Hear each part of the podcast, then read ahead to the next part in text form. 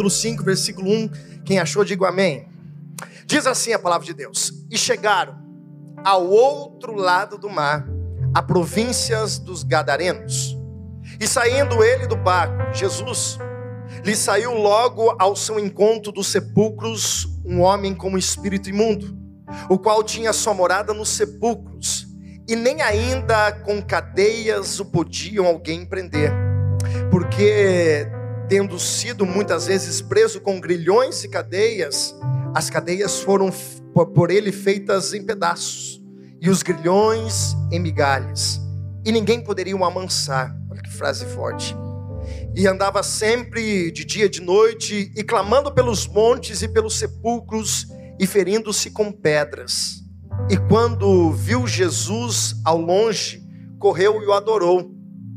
E clamando com grande voz, disse: O que tenho eu contigo, Jesus, filho do Deus Altíssimo? Conjuro-te por Deus que não me atormentes, porque lhe dizia: Sai deste homem, espírito imundo.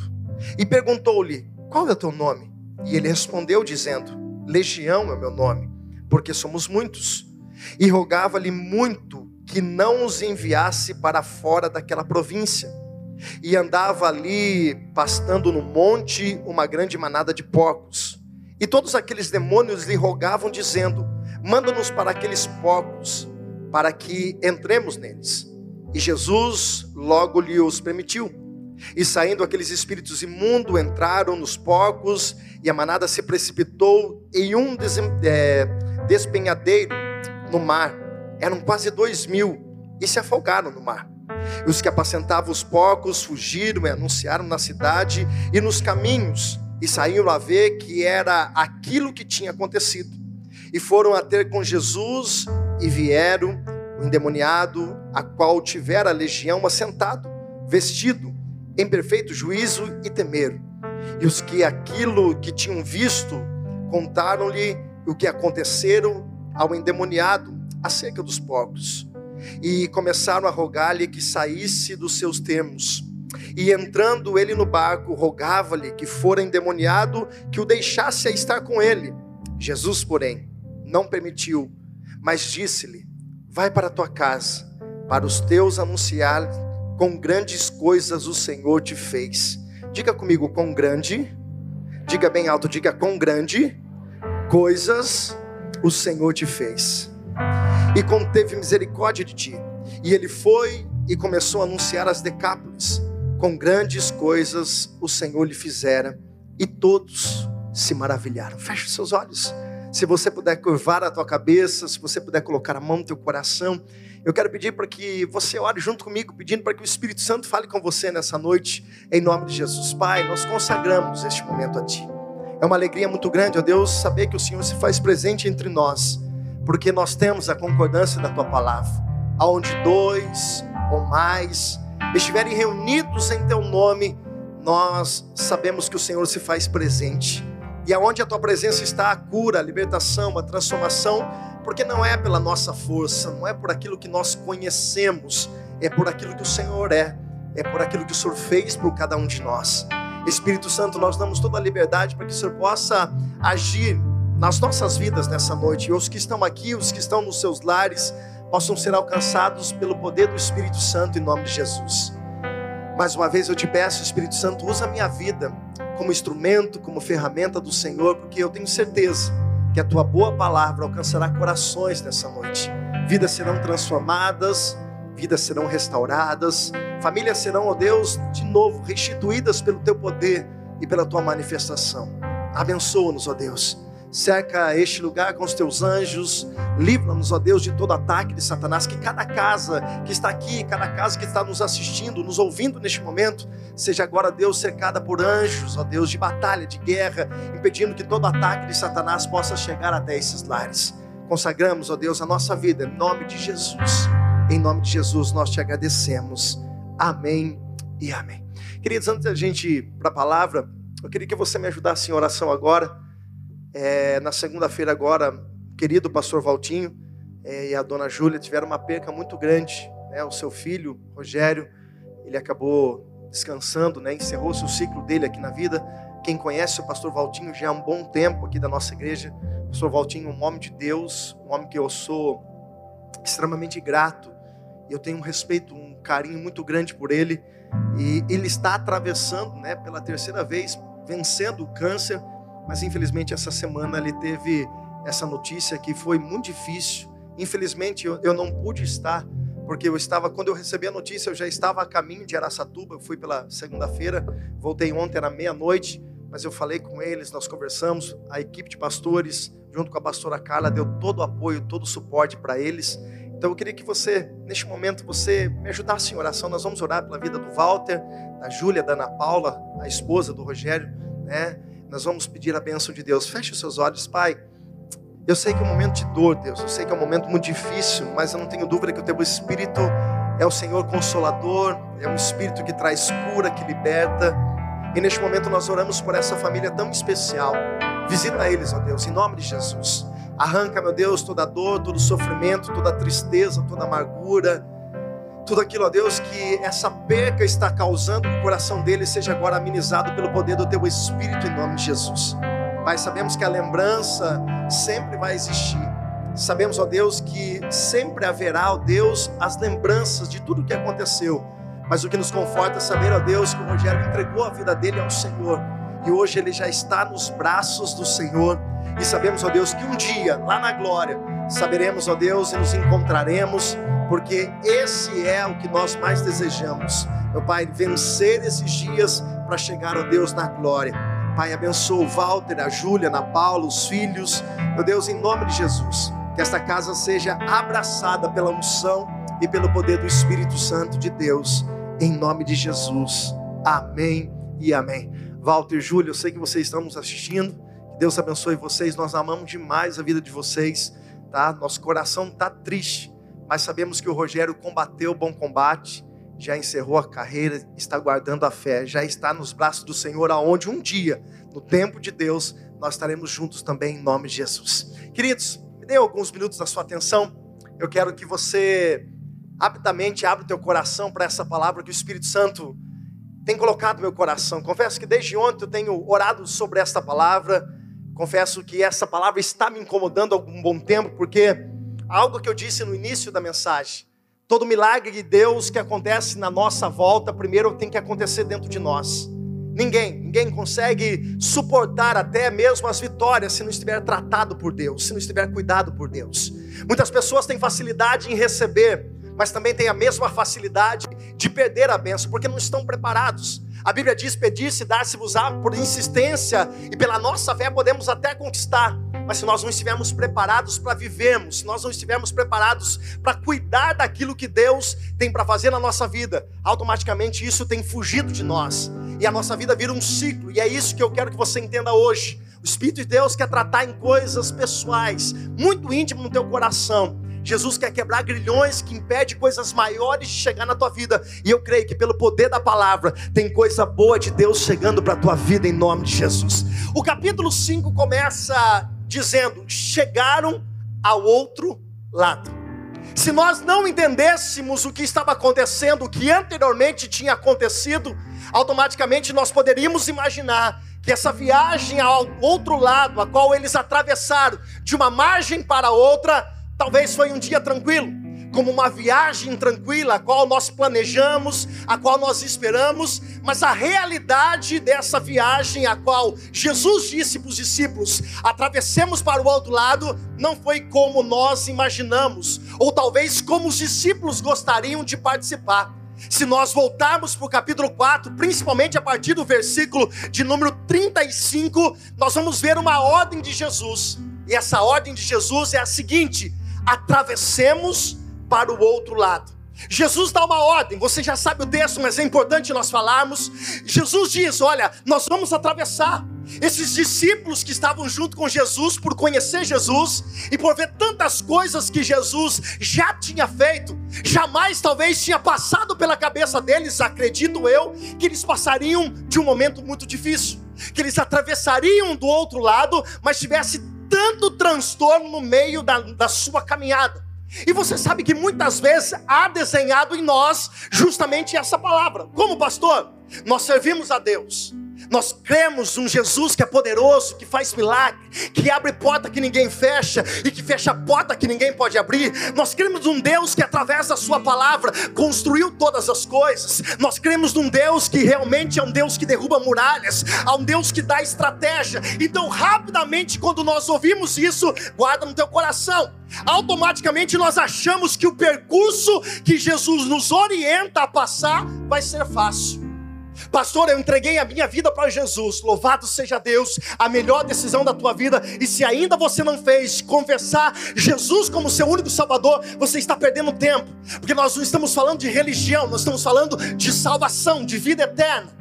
Mas entregar a nossa vida para Jesus não impede de algumas tempestades acontecerem na nossa vida. E eu aprendi algo, preste atenção. Existem três tipos de tempestade. Primeira, aquela que nós causamos. A Bíblia vai dizer: aquilo que o homem planta, ele vai. Aquilo que o homem planta, ele vai. Tem muita coisa que nós estamos vivendo que não é o diabo. Tem muitas situações que nós estamos vivendo que não é Satanás. Tem muitas coisas que nós estamos vivendo, colhendo hoje, que não adianta a gente dizer está amarrado em nome de Jesus, porque nós temos a liberdade de plantar, mas nós temos a obrigatoriedade de colher aquilo que nós então, a primeira tempestade que nós entendemos, e é uma forma de nós analisarmos a nossa vida, é a qual? Se nós não estamos plantando tempestade. Existe um ditado que diz que quem planta vento colhe tempestade. E tem muitas pessoas que hoje estão vivendo um momento difícil. Não é porque o diabo, o diabo pode até estar aproveitando desse momento. O diabo pode até, de alguma forma, no meio dessa brecha, dessa situação, articulando situações justamente para você desistir. Mas uma das tempestades que nós entendemos, qual é? É que nós plantamos. O segundo tipo de tempestade que nós entendemos é aquela que Deus permite. Jesus, na outra tempestade, também falando nesse mesmo mar, Jesus disse para os discípulos: Olha, eu vou subir orar. E eu vou literalmente é, vou despedir vocês e vocês vão atravessando. E você lembra, Jesus vem andando sobre as águas, irmãos. E essa tempestade que Jesus permite, olha para cá, é um tratamento de Deus para a nossa vida. É um ensinamento, é uma promoção de Deus. Porque Deus permite tempestade, pastor, para nos promover, para fazer a gente entender que não é por nós, é por Ele fazer a gente entender que o Senhor é o controle, tem o controle de todas as coisas. Então, a primeira tempestade somos nós que plantamos. Segunda tempestade é Deus que permite para o ensinamento. Mas nós também não precisamos e não podemos esquecer que existe uma força do mal. Nós sabemos que o final de Satanás é de derrota. A Bíblia manda nos lembrarmos que o final de Satanás é no lago de fogo, debaixo dos nossos pés. Nós sabemos que o final é um final de vitória sobre eles. Mas enquanto isso, olha para cá. Nós entendemos que algumas investidas de Satanás contra a nossa vida, algumas tempestades que por permissão de Deus, e nós sabemos disso, não é esse contexto, acontece. E essa tempestade que nós acabamos de conhecer, ao qual nós estamos falando, do livro de Marcos, capítulo 4, há de se entender que é uma tempestade espiritual. Porque diferente da outra tempestade, Jesus não diz acalma-te, aquieta-te vento, acalma-te mar. Mas a Bíblia vai dizer que nessa tempestade, Jesus, quando ele, é acordado pelos discípulos, a Bíblia vai dizer o seguinte: que ele repreendendo a tempestade. Irmão, você já viu alguém orar dizendo: vento está amarrado? Eu te repreendo, vento. O vento, você está debaixo do meu pé, está derrotado, vento, tempestade chega. Não.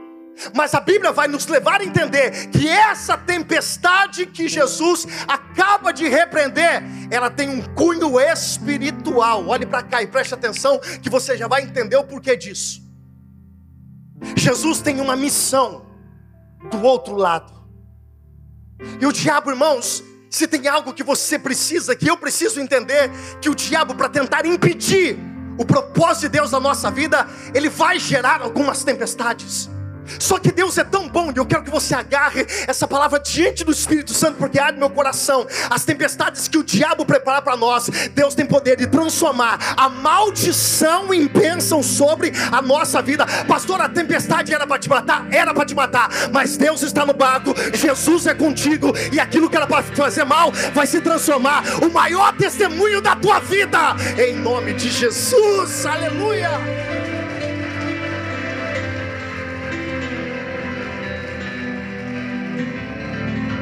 Então vamos entender. Jesus dá uma ordem aos discípulos. E os discípulos têm agora a incumbência de levar Jesus dentro do barco para o outro lado. Só que você sabe a tempestade que acontece no meio do caminho. Você já ouviu aquele ditado? E é, talvez seja até uma forma que nós precisamos refletir, porque isso às vezes se torna muita realidade na nossa vida, que sempre na metade, no meio, nós desistimos.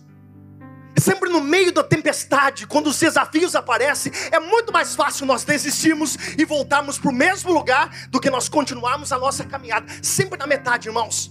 Quem nunca começou a viver algo e na metade parou. Quem nunca começou alguma coisa e disse: Olha, agora vou até o fim, eu vou arrebentar, eu vou fazer acontecer. Mas no primeiro desafio, na metade, o que acontece? Para. E talvez hoje o Espírito Santo te trouxe aqui hoje, na primeira palavra de confronto, para dizer: não é para você parar, não é para você desistir. Pastor, mas o diabo tem se levantado contra a minha vida, irmãos. No, na, na, Bíblia vai dizer, 1 João 4,4, que maior aquele que está em nós do que aquele que está no então, se você crê num Deus que pode todas essas coisas, irmãos, os desafios que se levantam contra a nossa vida não é para te derrubar. Os desafios que se levantam contra a tua vida não é para te jogar no chão. Os desafios que levantam a tua vida, até por permissão de Deus pelo diabo, é para te fortalecer. E eu digo mais uma vez, repetindo o que eu disse, aquilo que era para ser destruição da tua vida, destruição da tua família, Deus tem poder de transformar num testemunho de milagre, para que você possa dizer: foi Deus que fez todas as coisas. Jesus está no barco, os discípulos acordam ele porque há um momento de caos. A Bíblia vai dizer que as águas entravam no barco. A Bíblia vai dizer que Jesus estava dormindo e desesperadamente os discípulos vão até Jesus e dizem: Mestre, olha, nós estamos morrendo. E um dos discípulos, eu não sei, imagino eu pela forma que falou, talvez, não está na Bíblia, mas talvez eu imagine que seja Pedro, alvoroçado, nervoso, preocupado, dizendo: Mestre, não te importa que, merece, que perecemos? Nós vamos morrer. Jesus primeiro repreende Pedro. Depois Jesus levanta, ou, ou os discípulos, não sei, mas Jesus levanta, repreende. E a Bíblia vai dizendo então que, independente do que aconteceu, porque nessa tempestade que era para ser destruição, essa tempestade foi também um ensinamento para aqueles homens. Essa tempestade que era para destruir, essa tempestade que era para parar o barco, essa tempestade que aos olhos de muitas pessoas poderiam interromper aquele trajeto, na verdade, levou eles do outro lado e ainda os ensinou a depender e a conhecer mais de Jesus. Olha como o diabo é, irmãos, o diabo é tonto.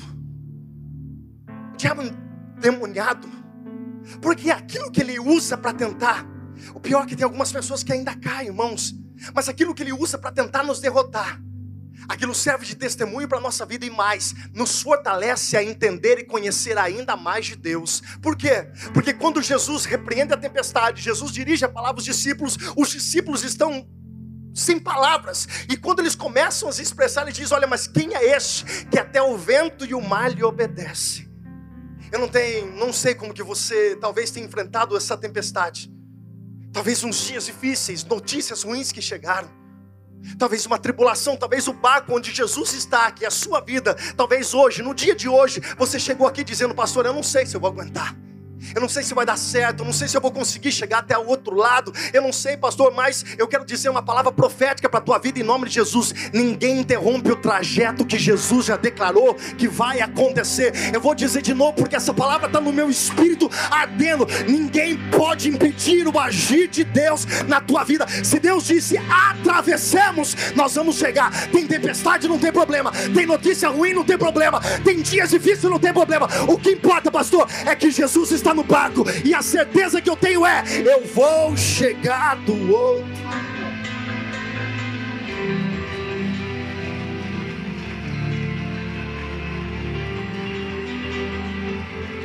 Só que aqui que entra a mensagem, irmãos. Aqui que a gente precisa entender o porquê Deus nos livra de tempestade. Irmãos, se fosse, se não fosse a mão do Senhor, eu você a gente não estava aqui hoje.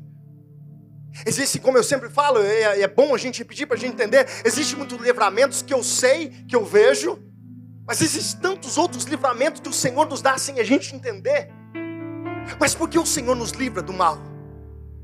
Porque o Senhor nos ensina na oração, dizendo: nos livra de todo mal. Por Porque o Senhor nos livra, mesmo atravessando tempestade. Irmãos, estar com Cristo não estar ausente de tempestade. Estar com Cristo é a certeza que de nós vamos vencer a tempestade. Jesus pode te livrar da tempestade? Claro que pode, mas se Jesus não te livrar da tempestade, Ele te livra na tempestade. Se Jesus não tira você da cova dos leões, Ele te livra nas covas dos leões. Se Jesus não te livra da fornalha, Ele te livra dentro da fornalha. Por que Jesus permitiu isso? Eles chegaram do outro lado. Diga bem alto, diga chegaram. Bem alto, chegaram. Então quer dizer o que, pastor? Que independente de qualquer coisa, eles estavam do outro lado. Missão cumprida. Sabe aquele ditado que diz missão dada é missão? Eles cumpriram.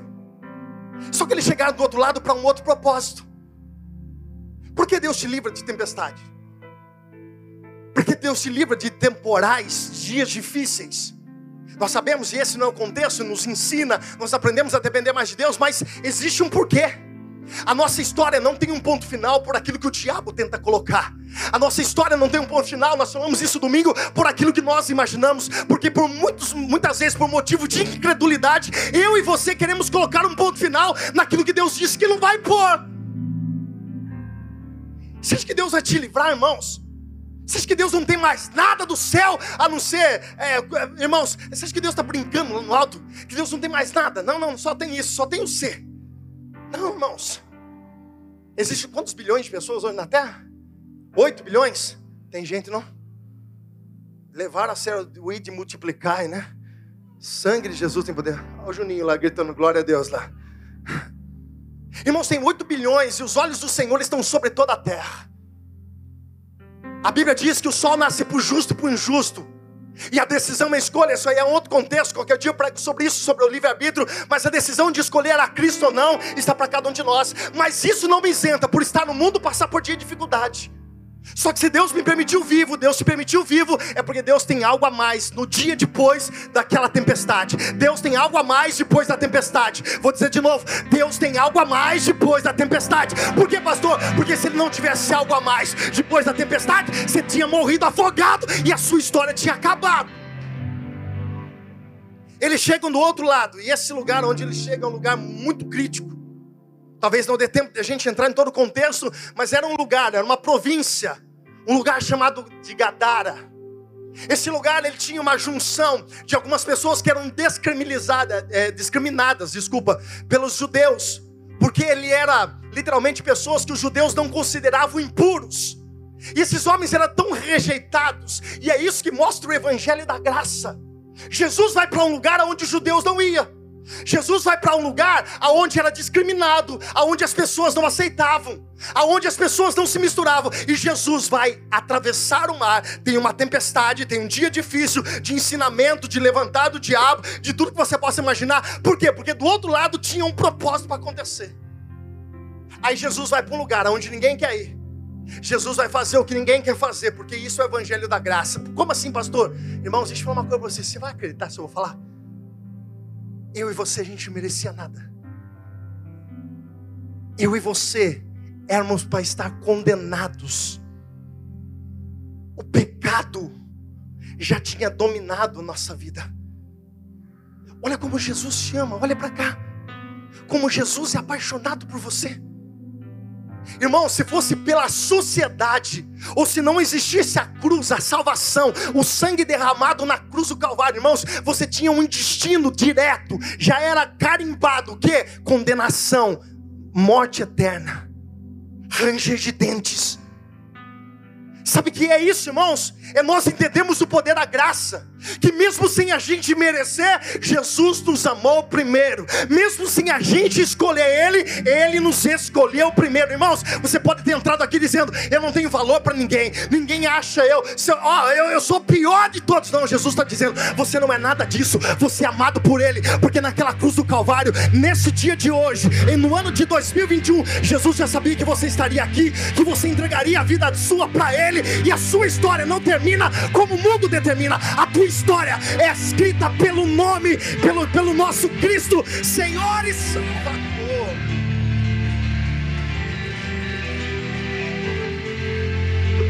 Eu vou, eu vou correr, irmãos. Então Jesus chega do outro lado. E quando Jesus desce do barco, fale comigo, desceu do barco. A Bíblia vai dizer que Jesus desceu do barco. Os discípulos não está dizendo aqui. Eu acredito que os discípulos não desceram. Eu acredito que os discípulos permaneceram no barco. Mas Jesus tinha um propósito naquele lugar. A Bíblia diz que quando Jesus coloca o pé para fora do barco, num cemitério, a uns poucos metros, porque era uma província, num lugar muito pequeno, existia um homem que foi colocado lá. Preste atenção. Esse homem ele foi literalmente colocado naquele lugar.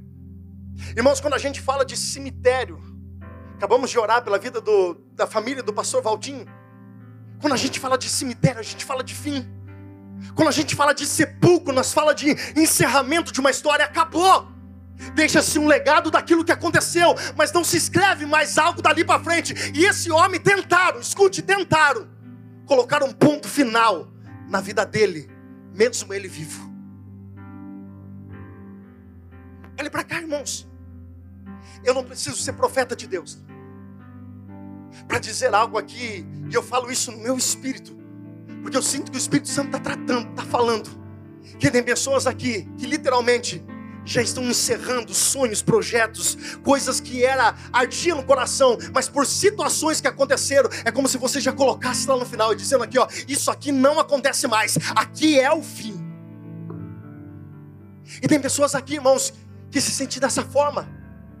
Tem pessoas que estão aqui, irmãos, se sentem desse, justamente desse jeito, aprisionados, já no fim, não conseguem mais enxergar o fim.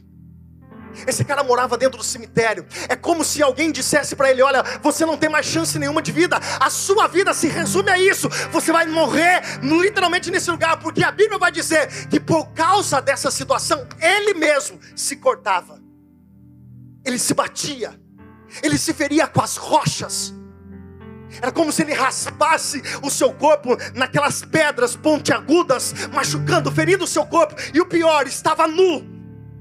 E todo mundo que passava lá olhava as feridas, olhava a dor e olhava quem ele era. Dizia para ele: Esse não tem mais jeito. Esse não tem mais plano nenhum.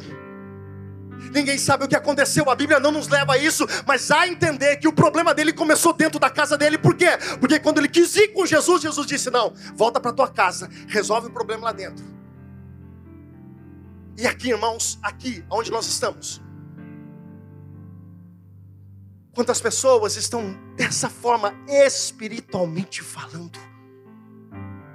Um problema te feriu, uma situação te fez mal aonde era para você ser vitorioso, aonde para você ser literalmente alegre, feliz, te fez levar o fim do trajeto, tentando colocar um ponto final naquilo que Deus não colocou. Pessoas machucadas, feridas, traumatizadas.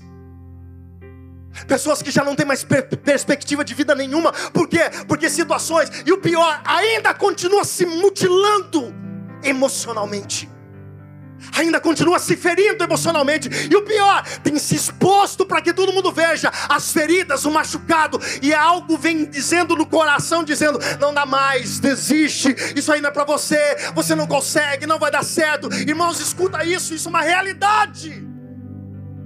Lembra do começo da mensagem, irmãos? Deus só pode fazer algo à sua volta se primeiro Ele fizer dentro de você.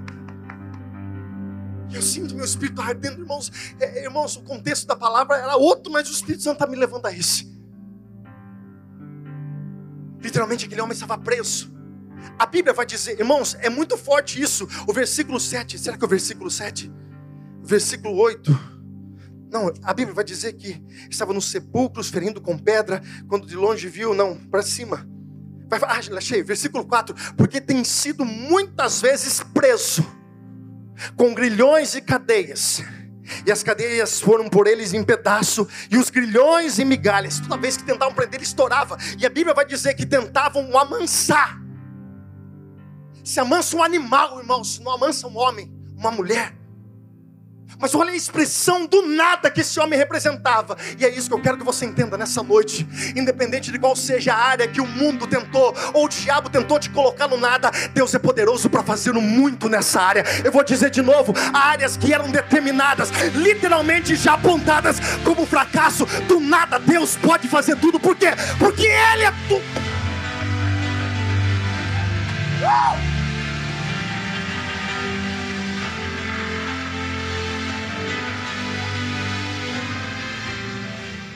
uma pessoa machucada, o que, que ela faz?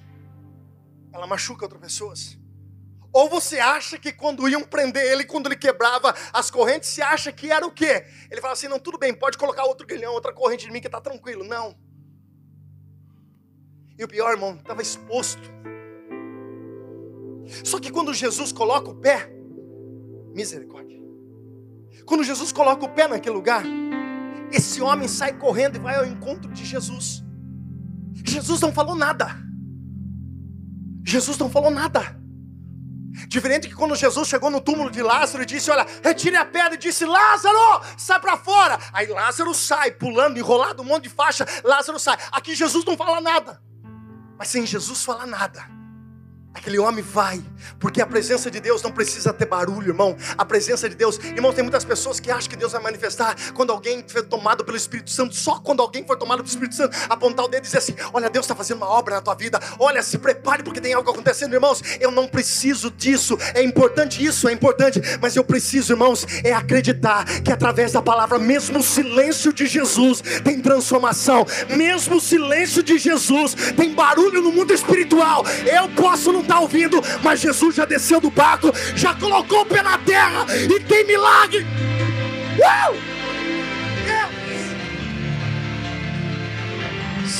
Aplauda Jesus, irmãos, aplauda Jesus. Pastor, o que o senhor está querendo dizer? Eu estou dizendo para você, independente se você escute alguma coisa ou você não escute, independente se tem barulho ou não tem barulho, eu quero dizer para você: Jesus desceu do barco, Jesus colocou o pé na terra, Jesus está mudando história, mesmo você não ouvindo ou não, Jesus é poderoso para fazer, e ponto final. Versículo de número, meu Deus, 6, 7. O demônio chega diante dele e diz assim: adorando. A Bíblia vai dizer que o demônio é adorando. Irmãos, quando eu li isso aqui, eu fiquei indignado com as coisas. Por quê? Se o demônio está adorando, tem gente que vem na igreja e acha que está prestando um favor para Deus. Vamos ver como vai sair esse trem em cima hoje. Se os caras ensaiaram mesmo. Irmãos, a gente acha que a gente vai comprar Deus. Irmãos, uma vergonha. E, e adorar, irmãos, olha para cá, adorar aqui na igreja é bom, é fácil. Danilo, vai. Ó.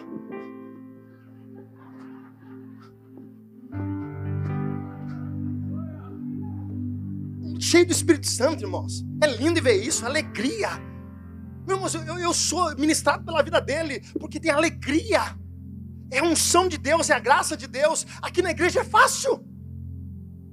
Mas a adoração não é um sentimento. Fala comigo, adoração não é um sentimento, é reconhecimento.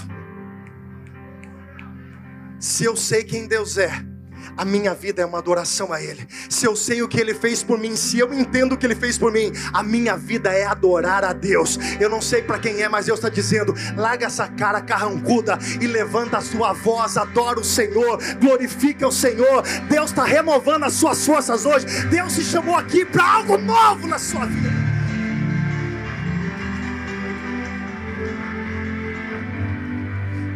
E agora o demônio disse: Olha,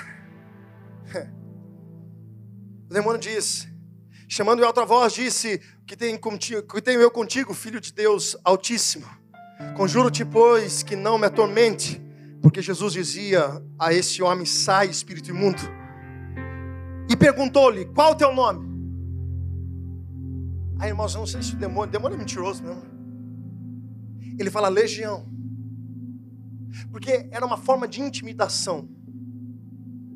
E essa forma que muitas vezes o diabo trabalha na nossa vida, Nando. Intimidação. Fala comigo, intimidação. Pastor, me explica, eu te explico. Lembra da batalha de Davi e de Golias? Davizinho, 1,60m e tralalá. E a Bíblia vai dizer que Golias tinha quase 3 metros de altura, só no seu peitoral carregava um cinturão de quase 50 quilos. Não aconteceu guerra de espada, de luta, de, de, de soco, de nada. Mas a Bíblia diz que com a voz, Golias tentava intimidar Davi. Porque é assim que o diabo faz. E tem muita gente, sabe o que acontece? Retrocede.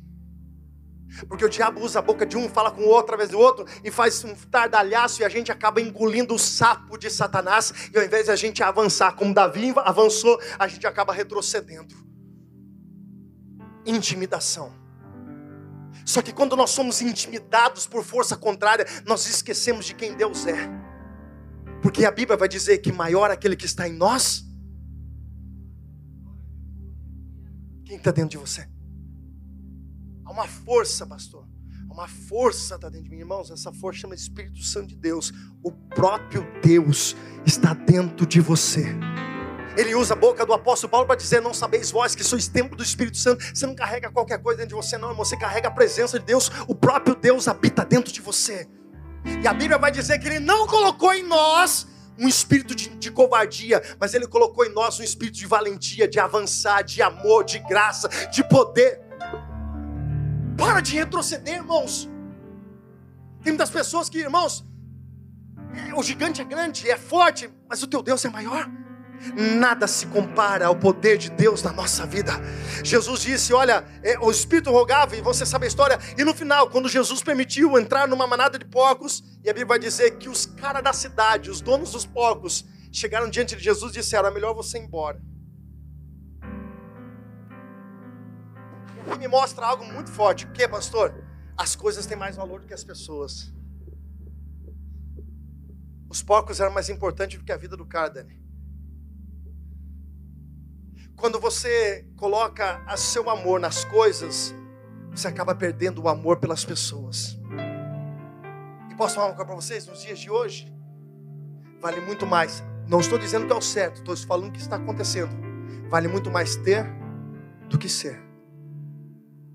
Como você é reconhecido por aquilo que você tem? Lembra, domingo nós falamos isso. Nós somos escolhidos pelos nossos resultados. E quem disse que Deus consulta os nossos resultados para escrever a nossa história? Porque se você depender do resultado de hoje, tem muita gente que encerraria hoje. Era um ponto final, estava derrotado, fracassado, destruído. Aí Deus fala assim: quem disse que eu preciso disso? Eu preciso que você creia que aquele que começou a boa obra na tua vida é fiel para terminar. Eu vou dizer de novo, é importante que você creia que aquele que começou a boa obra na tua vida é fiel para terminar. Jesus repreende. Quando Jesus está voltando para ir para o barco, porque expulsaram Jesus de lá. Jesus só fica onde ele é bem-vindo. Fale comigo, Jesus só fica aonde é bem-vindo. Se a sua casa ele não for bem-vindo, irmãos, se ele não for a prioridade, ele não fica lá não. Se você substitui Jesus por qualquer coisa, ele não é prioridade. Jesus não bate boca com os caras, não.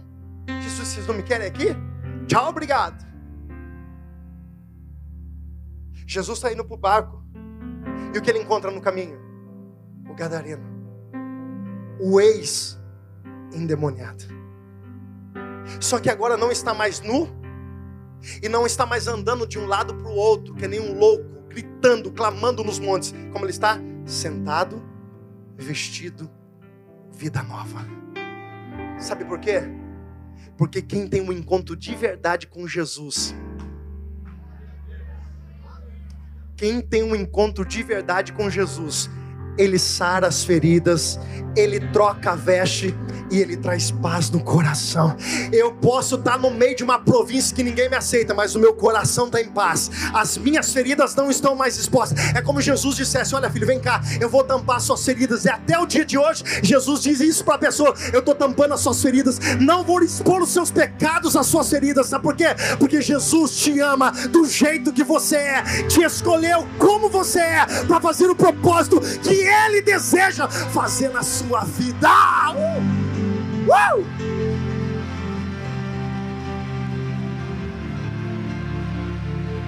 Sangue de Jesus, eu tenho que terminar. Quando Jesus termina isso, Jesus está indo para o barco. Quem vem atrás? O Gadareno. Esse rapaz, eu acho que ele se tornou pregador naquela cidade. Pregou pelas dez cidades, Robert. Eu acho que o cartaz, que quando ele ia pregar, tem uns, tem uns pastores aí, nada contra ex-defunto, morreu e ressuscitou, ex-feiticeiro, ex não sei o que lá. Esse aí ia ser o ex-endemoniado. O Orkut da época estava bombando com ele. Tava das páginas de tudo quanto é cartaz. Quanto, naquela época era do cartaz, do cartaz. O ex-endemoniado vai pregar. Só que quando ele, ele, termina isso, antes dele sair para pregar, ele vai até Jesus e ele faz um pedido para Jesus. Irmãos, isso é muito forte. Olha para cá, eu, eu vou encerrar, não dá para entrar, mas eu preciso encerrar. Os demônios dizem para Jesus: Jesus, deixa a gente entrar nos porcos. Jesus diz: beleza. Aí os caras expulsam Jesus da cidade. O senhor tem que sair. Ele diz: beleza. Aí quando o ex-endemoniado chega diante de Jesus diz: Deixa eu ir com o Senhor. Jesus diz: Você, tá aprend... Você já aprendeu a lidar com os não de Deus? Sabia que não é necessário para a tua caminhada, para o teu crescimento? Só que não dói. Só que não é não. Imagine, olha o pedido. Jesus disse: Quem quiser vir após mim, negue-se a si mesmo, tome a sua cruz e me siga. Aí vem um cara e diz assim: Deixa com o Senhor. Jesus diz: Não. Volta para a tua. Volta para a tua. Tem coisa para você resolver lá primeiro. Porque ninguém se torna vitorioso fora de casa se é um derrotado dentro da sua casa. Qual é a maior área que o inimigo tem investido hoje? Família.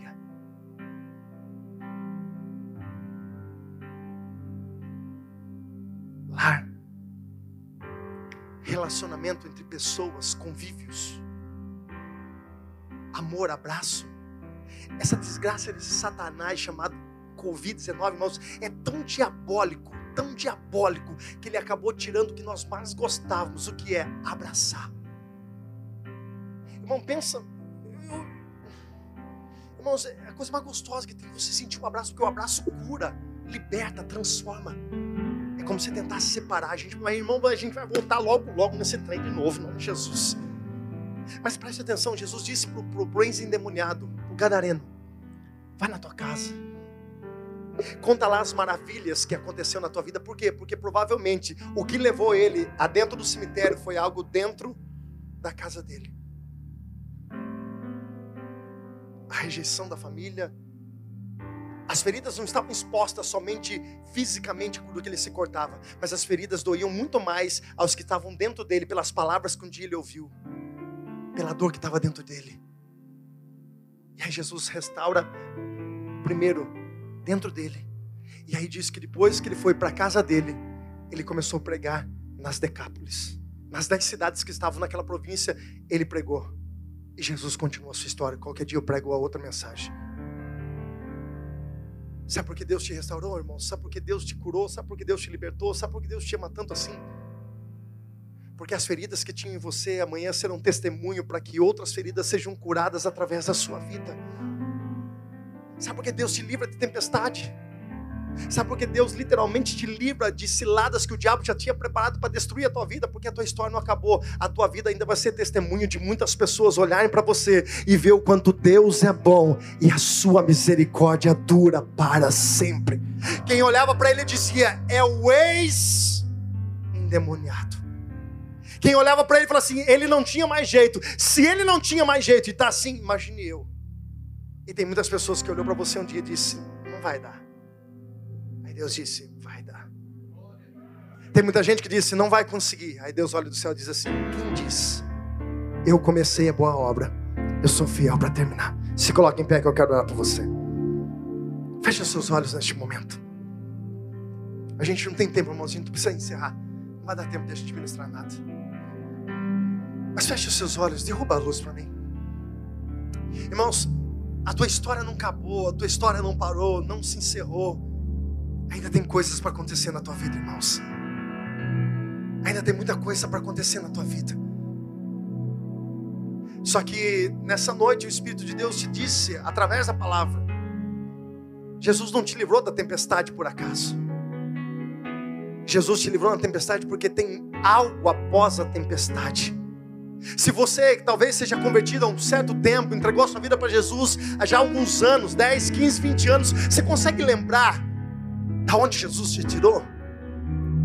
Você consegue imaginar quantas investidas o diabo até o dia de hoje tentou te arrancar do propósito de Deus? E sabe por que não conseguiu? Porque é Deus que tem um projeto, uma história na sua vida.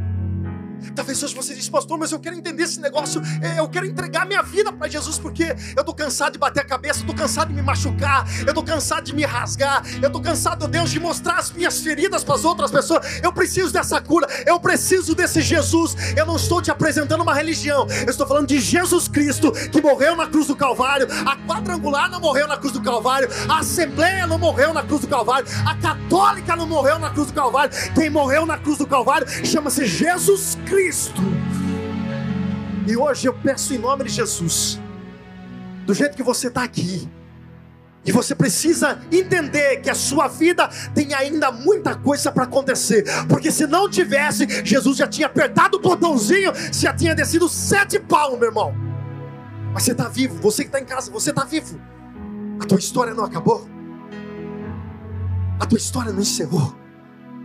Mas ela pode ser escrita de uma outra forma. Como? Se você decidir nessa noite atirar as feridas e permitir que alguém cure as suas feridas, que alguém coloque vestes novas, por mais que você se sinta indigno disso, Jesus morreu na cruz por você. Jesus morreu na cruz por você. Jesus morreu na cruz por você pecador, nós não tínhamos valor nenhum, mas ele disse: Eu pago o preço. Quanto que é o preço? É sangue, está aqui, meu sangue derramado na cruz do Calvário, por mim e por você. E ele deseja algo de nós essa noite.